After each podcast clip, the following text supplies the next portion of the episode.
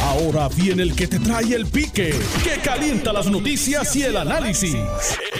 Esto es el podcast de El Escándalo del Día con Luis Enrique Falú. Saludos Puerto Rico, buenas tardes, bienvenidos al Escándalo del Día. Yo soy Luis Enrique Falú. Oiga, hoy es lunes 30 de marzo de 2020 y rueda cabeza en el Departamento de Salud, así como usted lo escucha.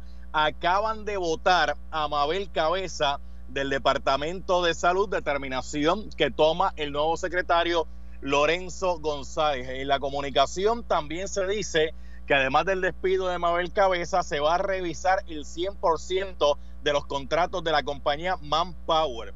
Esto eh, plantea el comunicado luego de analizar lo que se ha ventilado públicamente y a tenor anunciado en el día de ayer por la gobernadora Wanda Vázquez Garcet, hacemos público el despido de la ahora ex empleada de nuestro departamento, relevándola de todas sus funciones efectivo inmediatamente. Durante las vistas de confirmación, aseguré que estaría evaluando todo lo concerniente al departamento y este es el primer paso que damos hoy, destacó eh, González Feliciano, el nuevo secretario del Departamento de Salud. Esta sería la segunda ocasión que un secretario de Salud despide a Mabel Cabeza de la eh, entidad, porque como ustedes recordarán, cuando Concepción Quiñones del Hongo eh, estuvo en la jefatura de salud de manera interina, también había removido a Mabel Cabeza del Departamento de Salud planteando ella que veía eh, algunas irregularidades. Cuando Concepción Quiñones del Hongo la sacó del Departamento de Salud, se dijo después que la fortaleza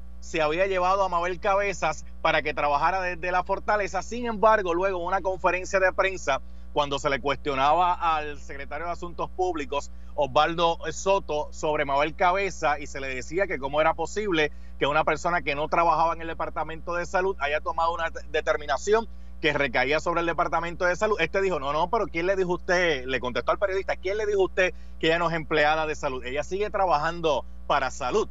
Oiga, tengo al senador José Luis Dalmau, la línea telefónica, expresidente de la Comisión de Salud en el Senado de Puerto Rico. Senador, saludo, buenas tardes, gracias por estar con nosotros. Buenas tardes, Falú, para ti, buenas tardes para todos los amigos y amigas que están en sintonía. Su reacción inmediata a este despido por segunda ocasión en el Departamento de Salud de Mabel Cabeza.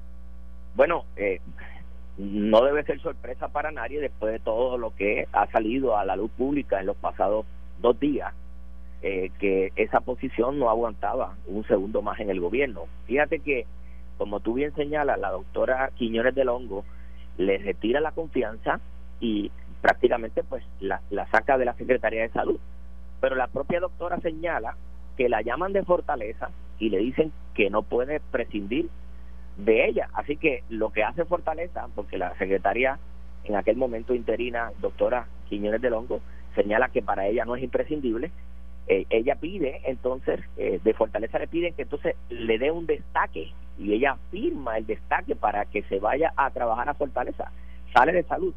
Y ahora el nuevo secretario Lorenzo González eh, anuncia que la ha sacado de toda la relación con el Departamento de Salud. O sea, que canceló aparentemente ese, ese destaque que se había otorgado para que trabajara en Fortaleza.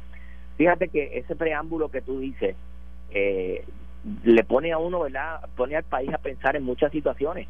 Eh, esta persona, aparentemente, por todo lo que se alega, eh, tenía un poder eh, inmenso dentro del Departamento de Salud eh, principalmente con las contrataciones. Y, y eso debería ser parte en su momento de una investigación profunda, porque mira, Falú, en un momento donde el país tiene una crisis como la que tenemos, que es una crisis mundial, pero que nos afecta a nosotros directamente porque ya está aquí el virus, eh, que se sigan dando este tipo de situaciones en el gobierno no, no es sostenible. Recuerda que la secretaria de Hacienda, Teresita Fuente, hizo unas implicaciones por carta y públicas sobre el manejo de, del Departamento de Hacienda y todo quedó ahí a, a, pesar de que se dijo que se iban a hacer unas investigaciones. Posteriormente, el secretario de eh, ex secretario de Hacienda Raúl Maldonado denuncia que opera en Hacienda y en el gobierno una mafia institucional. Sale él del Departamento de Hacienda, hubo anuncios públicos de que se iba a investigar las alegaciones del señor Raúl Maldonado y al día de hoy no se sabe si existe o no o si continúa o no esa mafia institucional que denunció Raúl Maldonado y Teresita Fuentes, dos principales funcionarios de la administración de turno en el Departamento de Hacienda y en la Fortaleza. Ahora, no se le olvide algo, senador. recuerde lo que pasó, recuerde lo que pasó en el Departamento de la Familia, donde también eh, la pasada exsecretaria removió una empleada, le dijeron de Fortaleza, no, esa empleada no la puede remover, y al final del camino quien terminó votar fue la secretaria de Familia.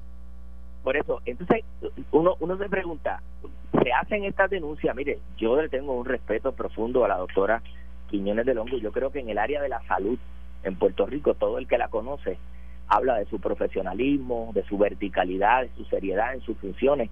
Eh, yo, no, yo no encuentro a nadie en el Departamento de Salud que haya eh, hecho alguna expresión en contra de la doctora. Y sin embargo sin embargo, en algunas redes sociales se vieron eh, personas tratando de eh, bajarle el nivel de la intensidad de lo que ella denunció.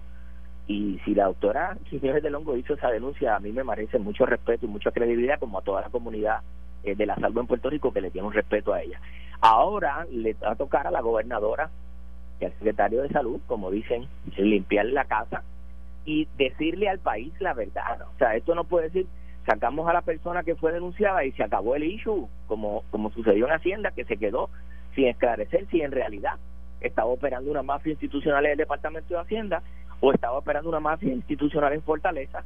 Eh, y, el país piensa que pues por la renuncia de Ricardo Rosselló se acabó y aparentemente no. Aparentemente hay personas, como tú señalas, en el Departamento de la Familia, en el Departamento de la Salud y quizás en alguna otra agencia que sin tener la experiencia, el expertise para laborar en una de esas agencias, son las personas que toman decisiones, como lo había en ACES.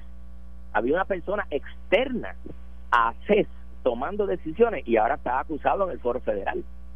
Eh, o sea que eh, vemos un patrón de personas que no tienen que ver directamente con la gestión gubernamental en una agencia de gobierno, son personas externas tomando decisiones importantes y de contrataciones con el aval, con el aval de Fortaleza, porque fíjese que en este caso, a la, a la secretaria interina, doctora Quiñones de Longo, la llaman para decirle que esta persona, Mabel Cabeza, es imprescindible para la oficina del secretario de Estado. Y la doctora Quiñones de Longo, muy firme, le dice, pues para mí no lo es, yo no la quiero aquí al lado mío. Y de Fortaleza le dicen, pues entonces autorícele un destaque para entonces nosotros traernos a Fortaleza. ¿Cuál es la importancia de imprescindible? Tan imprescindible que el secretario de salud, ante todo lo que se ha denunciado, la, la saca hoy del Departamento de Salud, aparentemente le cancela ese destaque en Fortaleza. Hay que ver cuáles son ¿verdad?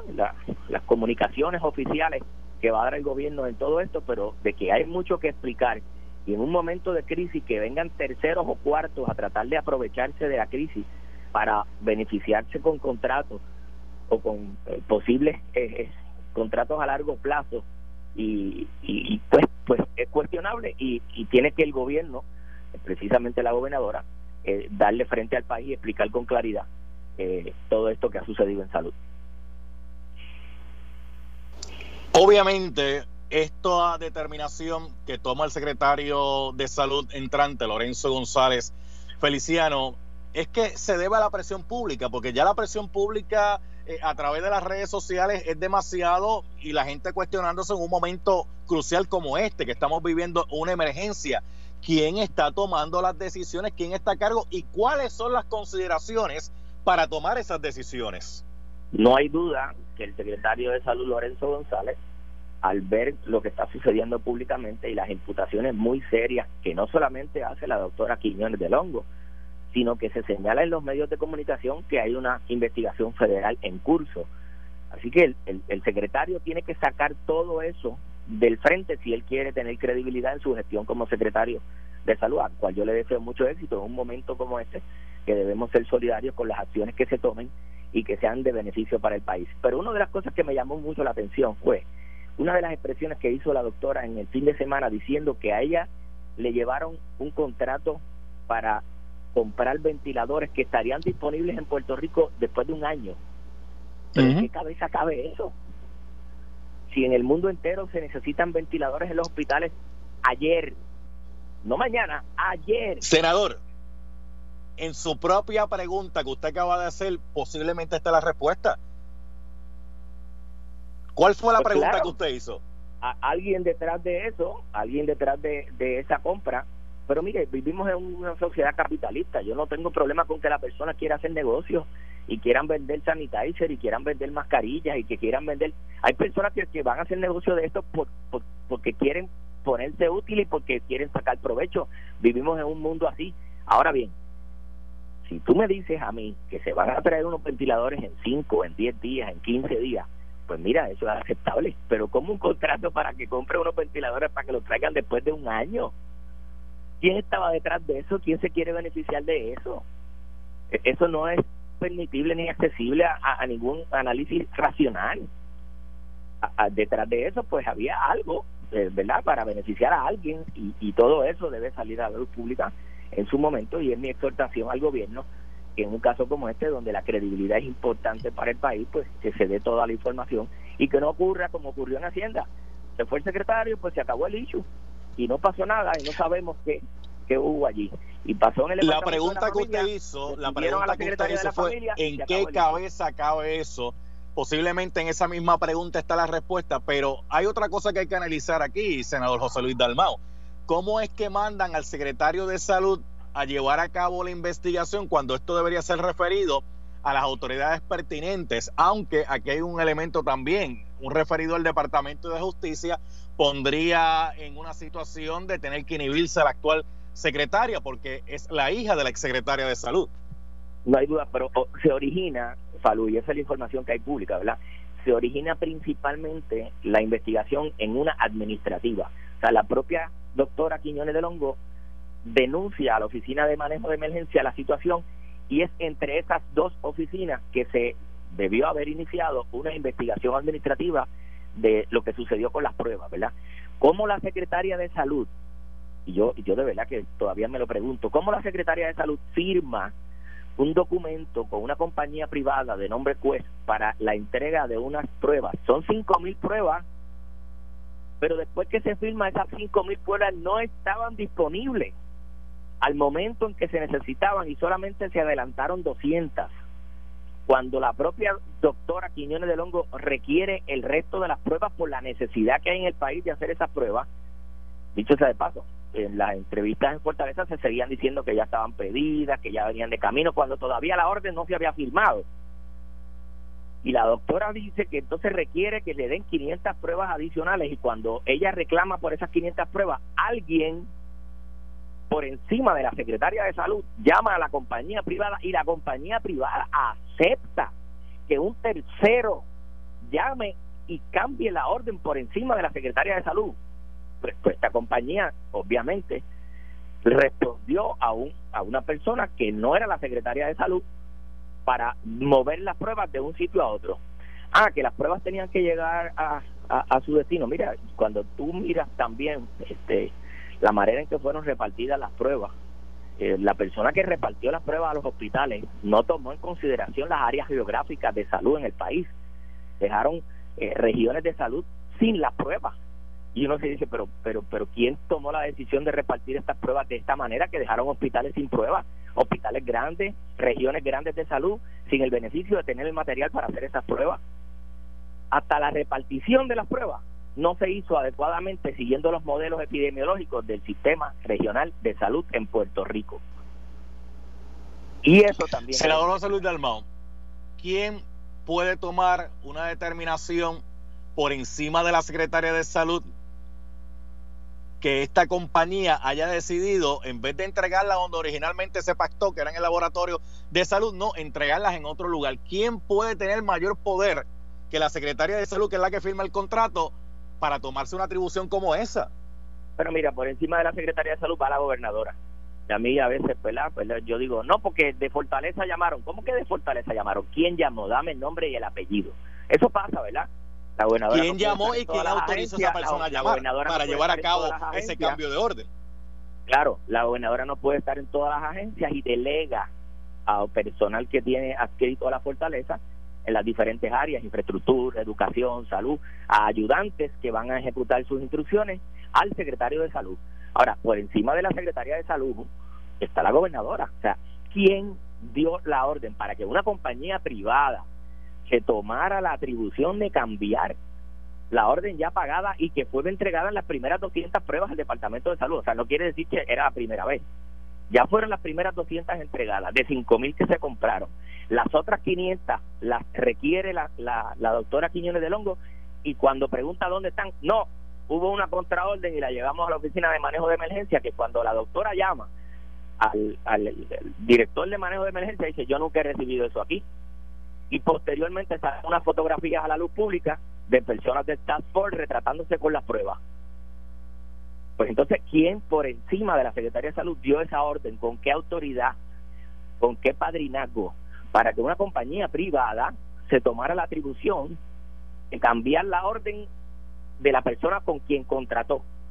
Contrató con el Departamento de Salud, contrató con la Secretaría de Salud, a la cual ya le habían dado las primeras 200 pruebas, y entonces alguien, ¿verdad?, da una contraorden por encima de la Secretaría de Salud y la compañía privada, pues, acepta esa contraorden. Yo me pregunto, diablo, ¿qué poder? Porque porque esa compañía debió haber llamado a la Secretaría de Salud, que, fue con quien contrató y fue a quien le, daron, le dieron las primeras pruebas. Decirle, mire, secretaria, me están llamando para cambiar la entrega. Eso no sucedió porque la persona que llamó tenía tanto poder que la compañía privada lo aceptó y cambió la orden.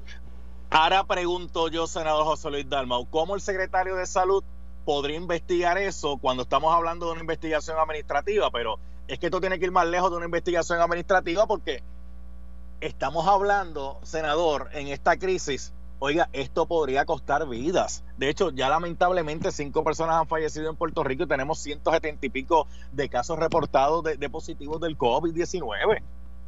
No hay duda de que esta situación es sumamente seria, Falú. Yo creo que el secretario, además de la investigación administrativa que esté realizando en estos momentos, porque debe haberla comenzado para tomar una decisión de, sacar a, a, la señora Mabel Cabeza del departamento, eh, si hay evidencia de que hubo un mal manejo en las órdenes que se dieron, contrario a los reglamentos de salud, el referido debe ir inmediatamente a justicia, no hay duda de eso. Pero debe ser producto de una investigación administrativa, que no la dejen para el año que viene, este que rápidamente se determinen acciones a seguir y se refieran a las agencias correspondientes la investigación que se tiene que llevar a cabo. Hay muchas preguntas y las contestaciones que salen, ¿verdad? Eh, de, esas preguntas que uno puede imaginarse, tanto tú como el público que me escucha como yo, no, no, no dejan otro camino de que aquí hubo un manejo totalmente irregular en, la, en las órdenes que se estaban dando y posiblemente, según lo que se ha dado a la luz pública, en el manejo de las contrataciones que allí se estaban dando.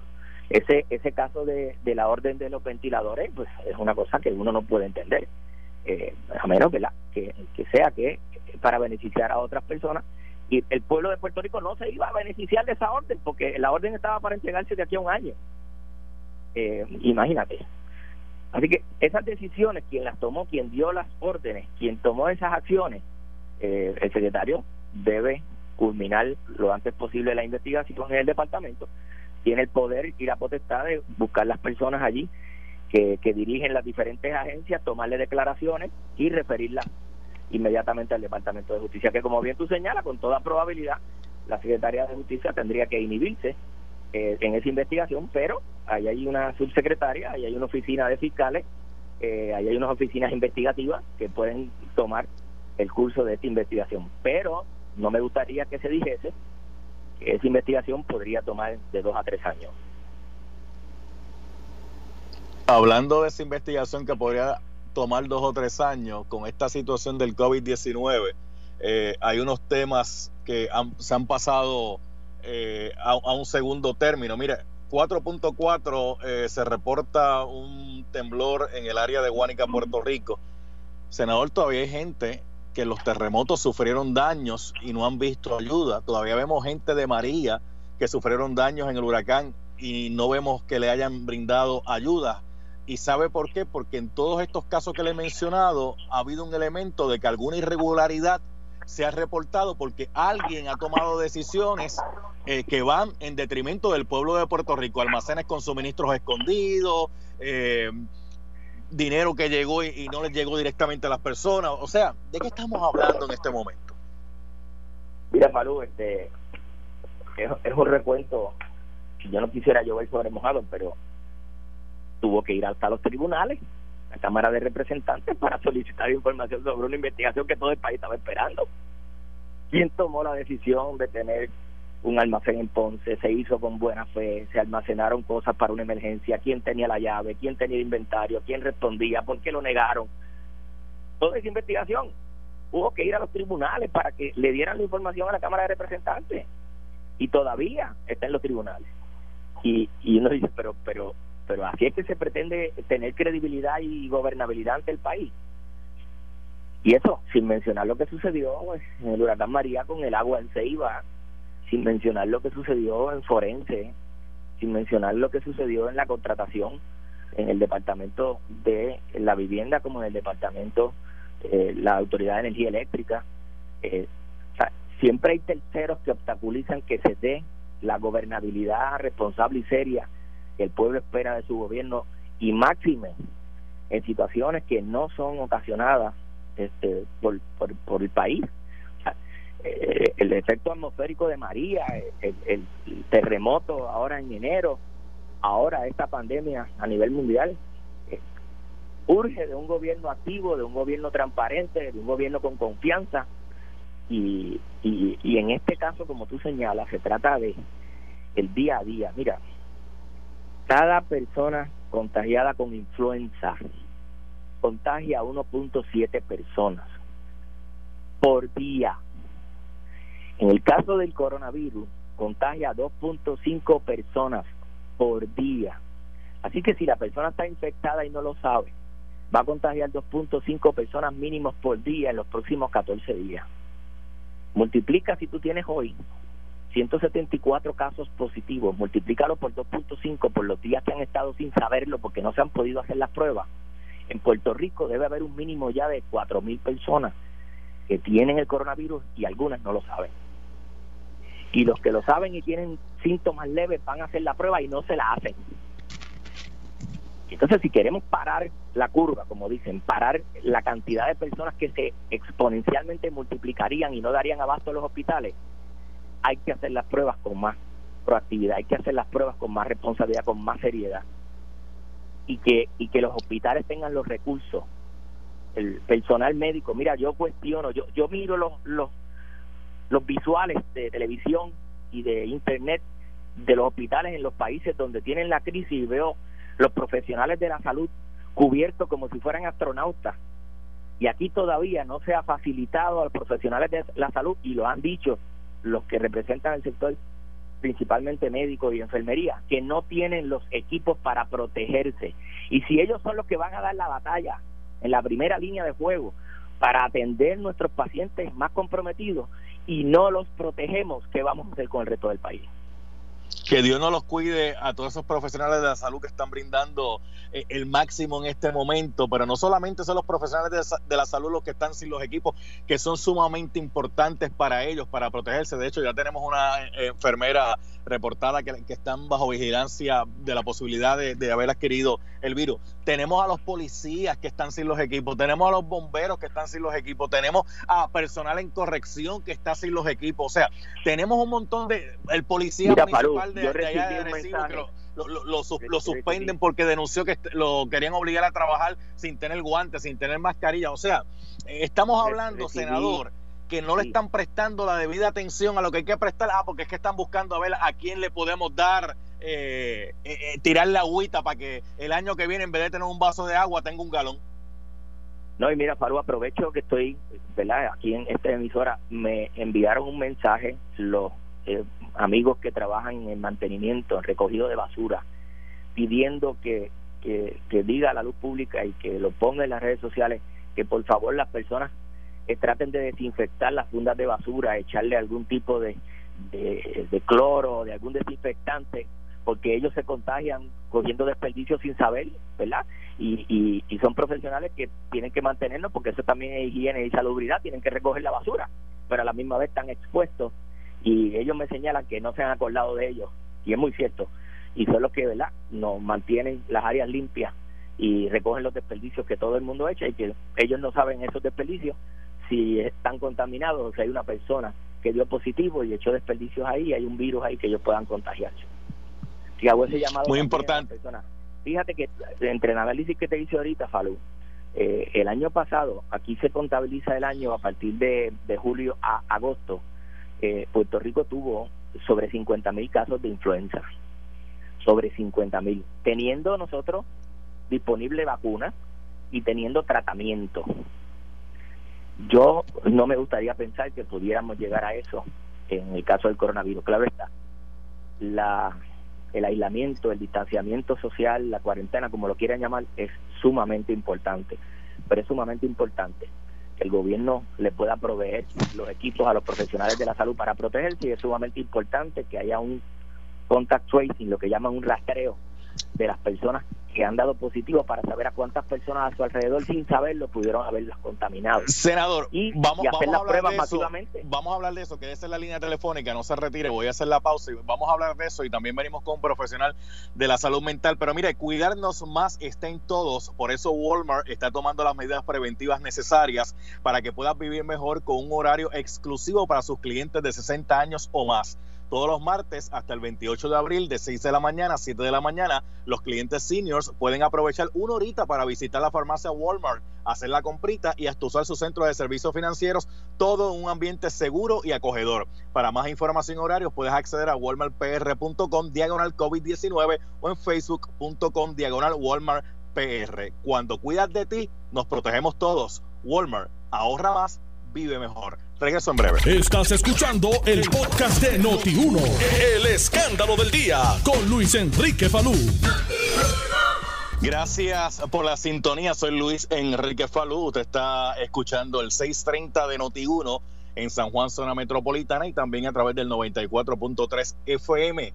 En Ponce, el 910, en Mayagüez, el 760, en Arecibo, el 12 80 y a través de notiuno.com. Estoy con el senador José Luis Dalmau. Eh, le pedí cinco minutitos adicionales antes que él se retire para dos cosas. Número uno, tenemos que estar pendiente qué va a pasar con Mabel Cabeza, porque recuerden que cuando eh, Concepción Quiñones del Hongo la votó inicialmente del Departamento de Salud, la recogieron en Fortaleza.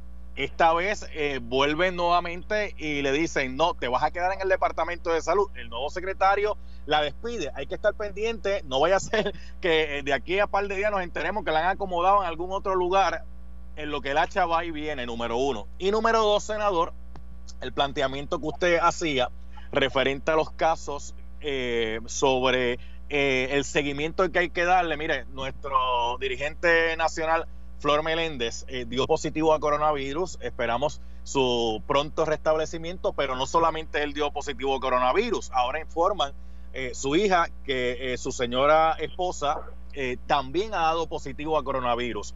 Recordamos el caso de Mayagüez, donde lamentablemente muere una paciente de coronavirus y el esposo, que es policía, oiga, no le hicieron la prueba y el hombre tuvo que estar recurriendo a través de todos los medios para que le hicieran la prueba. Y el problema que ha habido aquí es que hay personas que han dado positivo a coronavirus y el Departamento de Salud, en vez de darle seguimiento, oye, espérate un momentito, ¿con quién tú estuviste? Vamos a hacerle la prueba también a lo que tú estuviste y vamos a poner en aislamiento a las personas que tuvieron un posible contacto con estas otras personas. Eso no ha ocurrido, eso no ha pasado. cuarentena preventiva, 14 días. Eh, de verdad que si el gobierno eh, no ha sido en ese renglón, pues yo pienso que en otros han, han hecho han hecho un trabajo pero en ese renglón no ha sido eficiente en el darle seguimiento a las personas que puedan ser contagiadas. La ciudadanía que nos escucha, usted tiene algún síntoma, pero no se siente tan mal. Recuerde que 80 y 80, 82% de las personas que han tenido la infección han pasado como si fuera un catarro leve o no han tenido síntomas. O sea que eh, la, la cantidad de personas que sí han tenido problemas son personas que han tenido comprometido sus pulmones o alguna condición de salud que obviamente pues su sistema inmune está más débil pero más del 80% de las personas que han sido infectadas han superado la, la condición. Del otro 20%, hay un 3% que llega ¿verdad? A, tener problemas serios de intubación y, y han fallecido. Pero hay un, un por ciento bien grande. ¿Qué quiere decir? Usted tiene algún tipo de síntoma que se puede confundir con la influenza, que se puede confundir con el catarro, pues haga una cuarentena preventiva para usted y para su familia y proteja a su familia y sus seres queridos. E, ese es mi mensaje. Eh, tiene que proteger sus seres queridos porque si no hay un contact tracing, y, yo lo yo lo recomendé hace unas semanas atrás, De hecho, hay una página de la Escuela de Medicina de Ponce, pero es, más bien como un survey. Tiene que ser una página más, más activa. Algunas jurisdicciones en los Estados Unidos, algunos counties, lo han, lo han hecho y han podido controlarlo. Eh, el 21, si no me equivoco, de enero, fue el primer caso de coronavirus en el en el estado de Seattle, en el estado de Washington, en Seattle, en, Estados Unidos, y no lo tomaron en serio. Hoy es la jurisdicción con mayor eh, propagación, con mayor caso eh, de, infecciones y, se va a seguir multiplicando según la gráfica. Nosotros, aun cuando no eh, cerramos en el momento en que debíamos cerrar, sí cerramos primero que muchas jurisdicciones en los Estados Unidos, yo creo que fue la primera, eso nos da una ventaja eh, y en la participación de la ciudadanía en, precaver, en lavarse las manos, en no salir de su casa, eso también va a ayudar mucho a que, los casos que, que estén, pero tiene que ser el gobierno mucho más proactivo haciendo las pruebas, si no, esa segunda etapa, que es la que estamos pasando ahora esta semana, y vamos a ver que los casos van a subir subiendo, esta segunda etapa es la crítica, yo creo que hasta el 3, quizás hasta el 5 de abril, eh, etapa crítica de alto contagio, porque las personas no lo saben y siguen contagiando. Eh, y, es importante que el gobierno pueda hacer la prueba, es importante que puedan proteger al personal de salud y es importante que, eh, que puedan eh, hacer el contacto. Son tres, tres puntos importantes. El contacto con las personas que han sido infectadas, poder hacer las pruebas efectivamente y proteger a nuestro personal de salud. son las tres cosas que yo creo que el gobierno debe priorizar en estos momentos con más con más énfasis, con más seriedad, con más ímpetu para poder proteger a nuestro país. Y los ciudadanos, miren, no estamos en tiempo de visitas, no estamos en tiempo de playa, no estamos en tiempo de realizar actividades fuera de su hogar, quédese en su casa. He estado viendo las redes sociales gente que ha estado pues retando eh, esta orden ejecutiva porque, por ejemplo, viven en un condominio y en el condominio hay piscina ah, pero como el condominio tiene control de acceso, ah, pues vamos nosotros, los ciudadanos, vamos a disfrutar de la piscina allí. Ah, eh, eh, o hay playa en eh, algunas urbanizaciones, ¿verdad? Exclusivas que tienen acceso a lagos y esto, pues la gente, tenemos que cooperar. Tenemos que cooperar y cuando digo que no es tiempo de visita, usted, usted no sabe quién lo está visitando usted, posiblemente lo está haciendo de buena fe, pero usted no sabe con quién esa persona tuvo contacto antes. Eh, es un virus que se propaga muy rápido, que dura bastante en la superficie, donde usted toca una puerta, la puerta de un establecimiento, de un baño, un supermercado, el pistero del garaje de gasolina, usted no sabe quién lo tocó antes. Y si estaba infectado y no lo sabía, no se protegió adecuadamente, no se limpió las manos, usted se toca la cara y ya, ya se contagió. Y, y eh, eh, esa precaución que debemos tomar como ciudadanos, mira, yo le hablaba a mis hijos, Falú, en el huracán María hubo muchos meses, muchos meses que había que salir a buscar gasolina para los que tenían algún tipo de generación, poder tener generación, pero los que no, eh, no había comunicación, no había energía eléctrica, no había agua, no había a dónde ir. Eh, ahora, usted en su casa pues, tiene energía eléctrica, tiene agua, eh, puede adquirir comida, no tiene que gastar en gasolina porque se supone que usted no salga de su casa este, y tiene los medios de comunicación eh, accesibles para buscar una distracción en su casa. Cuando usted vaya a pensar en salir, piense un minuto. Las personas que están en el hospital quisieran estar encerradas en sus casas. Usted que esté encerrado en su casa, prefiera quedarse encerrado en su casa a quedarse encerrado en un hospital. Senador José Luis Dalmau, gracias por haber estado un ratito con nosotros acá en el programa en el día de hoy. ¿eh? Gracias, siempre a las órdenes. Bueno, nosotros continuamos, son las 12.43 del mediodía. Le doy la bienvenida al doctor Alfonso Martínez Taboa, psicólogo con nosotros. Doctor, saludo, buenas tardes. Saludos, salud. ¿Cómo estás? Todo bien, gracias a Dios. Aquí en, aquí en casa, como debe estar la mayoría del pueblo de Puerto Rico, a menos que estén trabajando.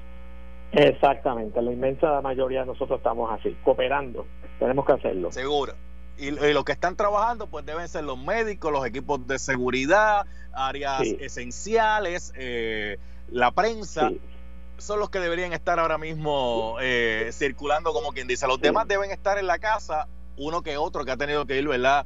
a abastecerse, pero es comprar y regresar inmediatamente a su hogar. Así, es rapidito y volver a la casa. Tenemos que protegernos. Esa es la única manera de ganarle a este virus. Yoli, me enviaste un mensaje y no me llegó completo porque la pregunta dice y los empleados de, pero no me especificas qué tipo de empleado me estás hablando, Yoli, que me escribió a través de Facebook en el pique de Falú. Te agradeceré que vuelvas a escribir la pregunta completa. Doctor, estar en cuarentena no es fácil, es prácticamente estar en el hogar de uno y aunque es el hogar de uno, que debe ser el aposento, ¿verdad? El lugar idóneo para estar, la realidad es que mucha gente no necesariamente pueden hacerlo 24 horas.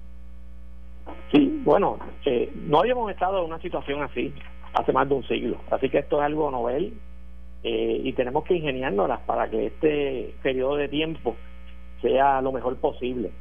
Y hay muchas cosas que uno puede hacer, Falú. Eh, ¿Te puedo dar algunos ejemplos? ¿Hello? Sí, por, por supuesto, doctor, adelante. Ok. Mira, número uno, y te estoy hablando de cosas que están haciendo mis amistades y yo en mi casa y mi familia. Hacer ejercicio. ¿Ok? Puede ser de eh, bicicletas estacionarias, que muchas, en muchos hogares hay. Mi hijo, por ejemplo, pone eh, una aplicación en internet y él se va al patio y allí hace como 40, 45 minutos de ejercicio. El ejercicio es bien bueno, te, te sube los estados de ánimo y es algo saludable. En segundo lugar, descansar más. Muchas veces teníamos trabajo y siempre decíamos, tengo que descansar, tengo que descansar. Ahora podemos cogerlo más suave, podemos dormir quizá un poquito más, sin tanto estrés. En tercer lugar, pasatiempo. Eh, mira, yo tuve unos, pacientes, yo estoy dando terapias por teléfono, y una paciente me dice, doctor, volví a, pintar, a ella le gusta pintar cuadros. No lo hacía hacía como dos años, pues está pintando. Hay otra paciente que me dice, doctor, yo, yo hago artesanía, estoy empezando a hacer artesanía. Hay otras personas que son las plantas hay que esas cositas que le gustan a uno que son caseras que no hay que salir uno las puede cultivar. Hay gente que le encanta ver películas y series verdad cuidado con eso verdad no vaya a hacer lo que se llama en inglés binge watching que quiere decir como un, un maratón un exceso de estar viendo cosas en, en el internet en la televisión pues todo en exceso puede tener un costo.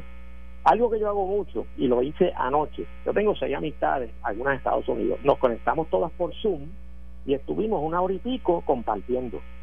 Ese capital social que tú tienes, esas amistades, esa familia o esos compañeros, tú te puedes conectar hoy en día con múltiples medios, Skype, Zoom, o lo puedes llamar, y de vez en cuando uno conectarse con gente que quiere a uno, eso como que te sube los estados de ánimo y te ayuda.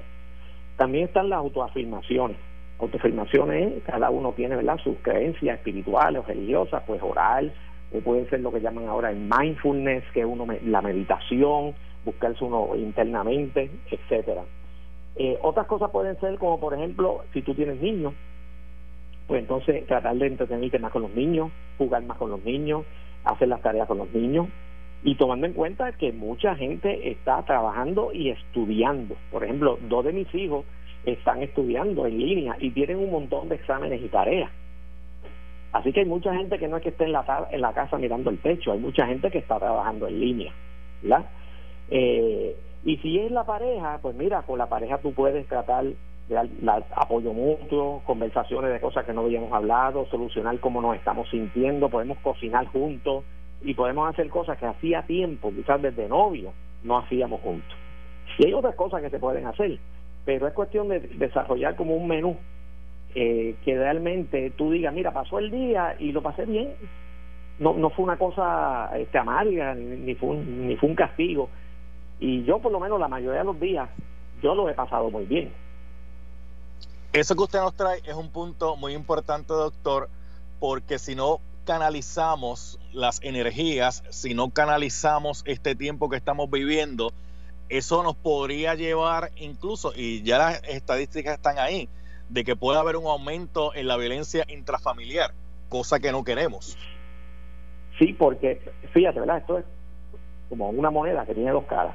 Si tú tienes una relación saludable con tu pareja, este es un buen momento para conectarte más y compartir muchas otras cosas y tener un mejor diálogo, etcétera. Pero si tú tienes una relación que es tormentosa y conflictiva con tu pareja y tú tienes a esa persona ahí las 24 horas, días y días, que quizás ya tú no amas, o que quizás tiene muchos conflictos o no te gusta su personalidad o que sea, pues entonces eh, en vez de abonar a tu vida y sentirte bien, es como una discordia eh, en un punto conflictivo que tienes en el hogar. Y, y, ahí sí hay que tener mucho cuidado, ¿verdad?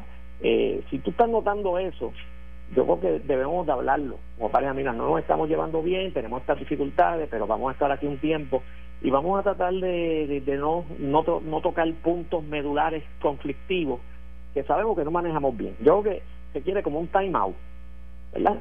Eh, no, toquemos mucho esos temas por ahora.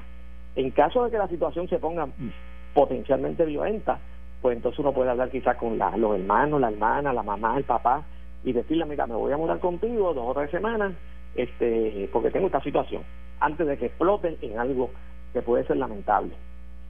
Pueden haber varias opciones.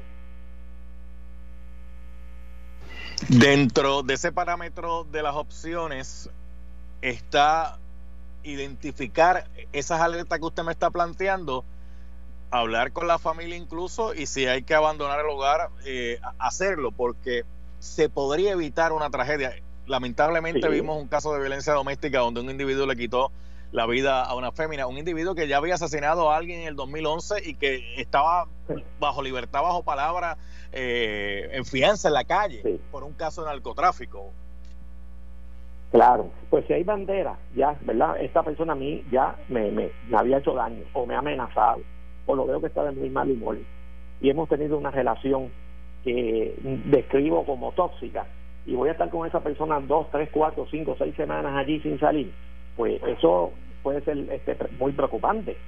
Y tengo que hacer, pues yo diría dos cosas, hablar con mi pareja, a ver si nos podemos comprometer de que podemos vivir lo mejor posible y no tocar unos temas que quizás son sensitivos, que sea los celos o lo que sea, o simplemente si entiendo que estoy en potencial peligro, buscar opciones de vivienda. Me voy a vivir con mi hermana este, tres semanas o, o con una amiga o mi papá, mi mamá, eh, porque realmente eh, es una situación bien preocupante. Aunque en este periodo estamos hablando de relaciones eh, de pareja, también se puede dar el caso, doctor, con, con los hijos. Están en la casa 24/7 están buscando la forma y la manera también de mantenerse ocupados haciendo algo y no es fácil. Sí, sí, sí, bueno, muchos hijos, ¿verdad? Depende de la edad también, pero vamos a poner que son este, niños, adolescentes, incluso adultos jóvenes. Están bien, bien ocupados porque, mira, le han dado un montón de tareas en la universidad. Yo tengo un hijo que yo lo, lo llamé hace dos días y me dice, está estudiando en Ponce, me dice, papi, tengo en dos semanas 11 exámenes. Digo, ¿cómo? ¿Ok? Eh, así que muchos profesores y en la escuela le están dando mucho, mucho exceso de tareas a los hijos de uno y obviamente van a dedicar bastante tiempo a eso. Pero también no van a estar estudiando todo el tiempo. Ahí es el momento donde uno, por ejemplo, puede llamar a los hijos, eh, tener diálogo, jugar. Por ejemplo, en mi casa eh, jugamos juegos caseros. ¿Tú tienes dominó? Pues vamos a jugar dominó. Este, un jato. ¿Tú tienes monopolio? Ajedrez te gusta. Uno tiene que ser bien creativo en ese sentido eh, de tratar de buscar eh, opciones para uno conectarse con los hijos. Además, ¿verdad? Ellos, la juventud, pues obviamente tú sabes que se conecta mucho al Internet y ahí tienen ese mundo de los juegos y, y cosas que a ellos les gusta. Es cuestión de buscar un balance.